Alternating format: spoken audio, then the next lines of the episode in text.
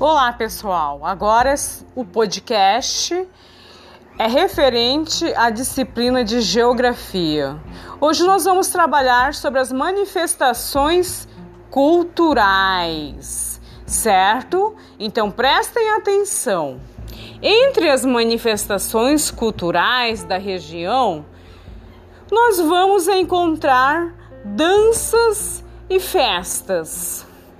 Como, por exemplo, o Bumbá Meu Boi, o Maracatu, o Caboclinhos, o Carnaval,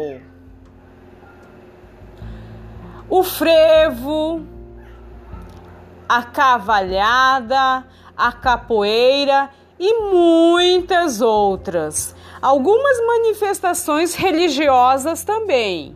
Quais são elas?